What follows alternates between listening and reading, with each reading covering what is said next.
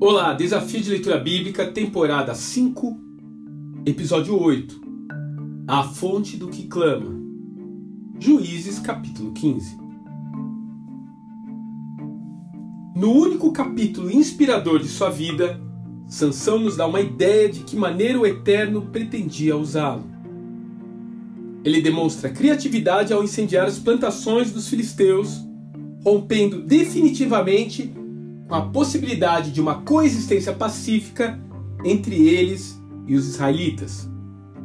A seguir, então, em uma atitude de fé, ele se deixa amarrar pelos seus compatriotas na certeza de que o Senhor daria a vitória até nessas condições.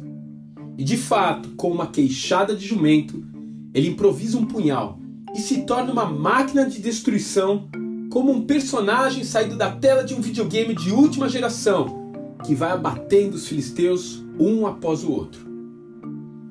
Porém, apesar de conseguir eliminar cerca de mil homens em um combate corpo a corpo, ele se exaure ao ponto de desfalecer de sede. A sua grande força esconde uma fragilidade humana, comum a todos nós, que o torna vulnerável a ponto de quase morrer de desidratação mesmo que tivesse acabado de vencer um exército. Mesmo quando você é usado por Deus, mesmo quando você toca no sobrenatural divino, a sua natureza humana ainda necessita de refrigério, de renovo. E é por isso que precisamos achar o caminho de volta à fonte. Um refúgio onde podemos clamar e sermos ouvidos em nossas súplicas mais íntimas com o Pai. Um lugar onde possamos reconhecer que se Ele não derramar da Sua graça, simplesmente não há como prosseguir. E será que você não está precisando entrar nesse lugar hoje?